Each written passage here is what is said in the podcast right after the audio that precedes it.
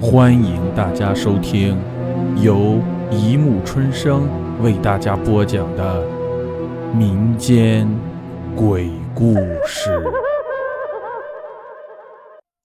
第二百九十集《亡灵游戏》大结局。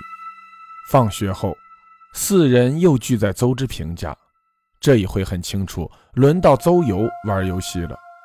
如果说，当一个人还不晓得一件事情的恐惧而大胆去尝试，是需要很大的勇气。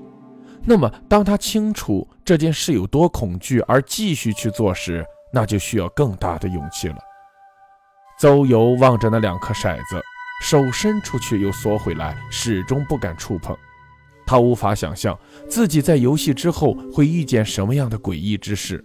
这种无边的惧怕压抑着他，让他浑身颤抖不止。终于，他鼓足勇气，抖动地捧起骰子，快速地丢在了桌子上。骰子很快停住，面上的点数是七。人偶开始移动，停下之后，青石上呈现出三个古怪难懂的字：“逆之女。”逆之女。邹游不解的自言自语：“会是什么东西？看字面上的意思，应该与水有关。”邹之平蹙眉分析道：“表姐，你最近还是尽量离水远一点吧。”邹游用力点点头，他现在只能徒劳的等待，因为谁也不知道接下来会发生什么事情。三四人早早的离开邹之平家，谁也不想再多看那游戏一眼。有些事情总是出乎意料的。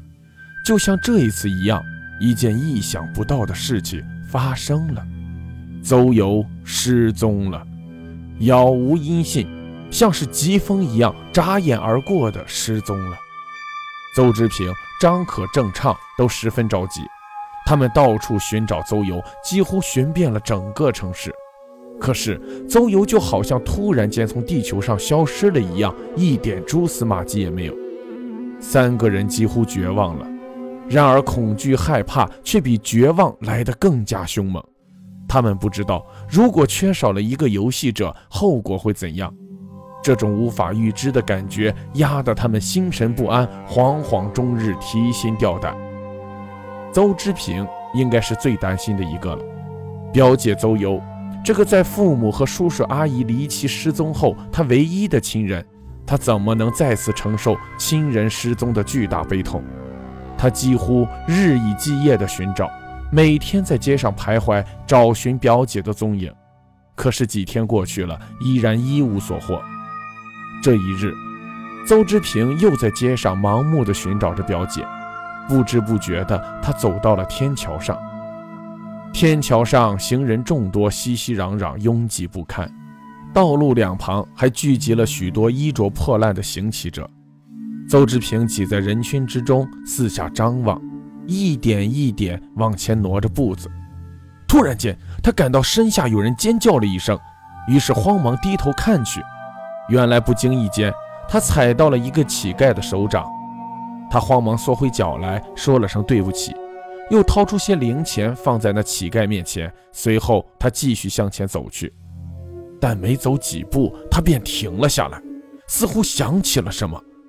刚刚好像看见了什么熟悉的东西，他猛然想起刚才那个乞丐的衣服，虽然肮脏破旧，却和表姐的衣服一模一样。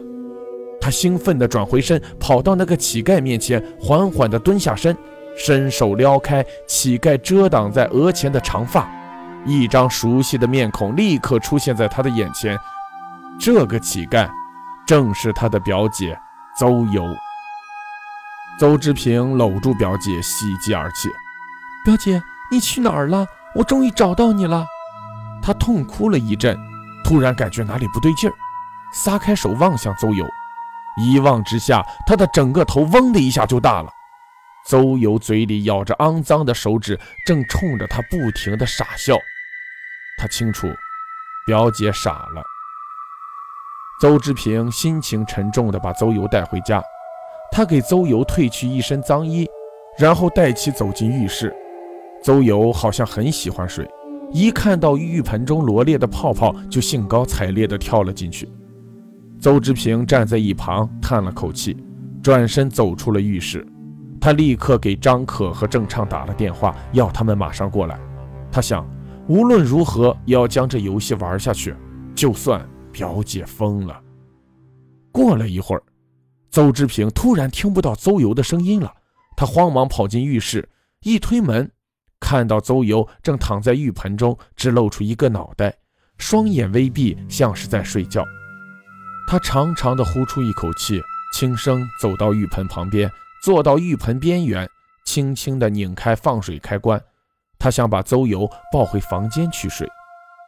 浴盆中的水快速地降下，邹志平的表情蓦然变得惊恐至极，因为在邹游的脖子下渐渐显露出来的，竟是一副完整整的森森骨架，没有半点肌肉，没有半点皮肤。唯一有血有肉的，就是那么一张脸，一副骨架顶着一颗完整的人头。邹志平吓得几乎晕过去，他惊恐地睁大双眼，双手紧紧扣住浴盆的边缘。他想跑出浴室，可是身体却完全不听大脑指挥，依然僵硬在原地。邹游就在这时候突然睁开了眼睛，目光如刃地狠狠瞪着他。邹之平和邹游四目相对，整颗心一下子窜到嗓子眼，身体抖得更厉害了。邹游突然动了动身体，浴室中立刻响起了令人毛骨悚然的咔吧声，那是骨头移动时发出的声响。邹之平几乎要崩溃了，他大脑一片空白，不知所措。邹游这时候已经站了起来，骨架上的脑袋忽然尖笑起来。少卿伸出骨爪向邹之平扑了过去，邹之平爆发出一声凄厉的惨叫，这声音只在空气中回荡了几秒，便戛然而止。此时在路上，张可和郑畅正焦急地向邹之平家赶去。时光如梭，几年之后，由于邹之平的离奇失踪，这间房子便被政府收回。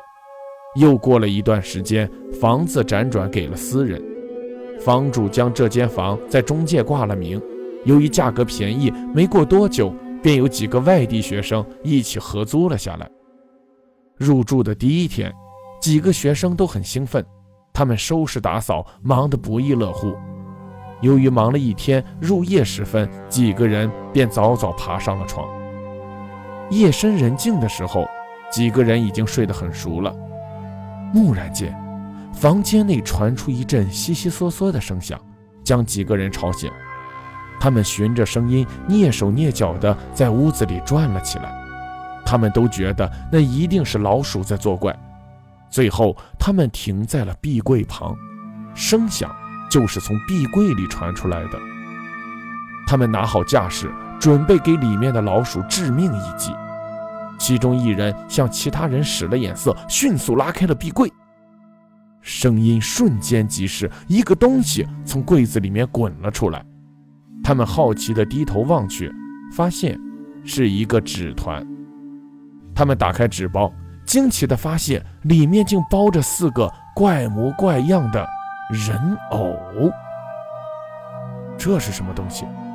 其中一人拿起一个人偶。凑到眼前，仔细地瞧着。嗯，我看看。另一个人伸手去夺，却啊的一声又缩回手去。这东西怎么带刺儿？扎得我手好疼。哎，我也看看什么东西。我也看看。几个人各自拿起一个人偶，仔细端详起来。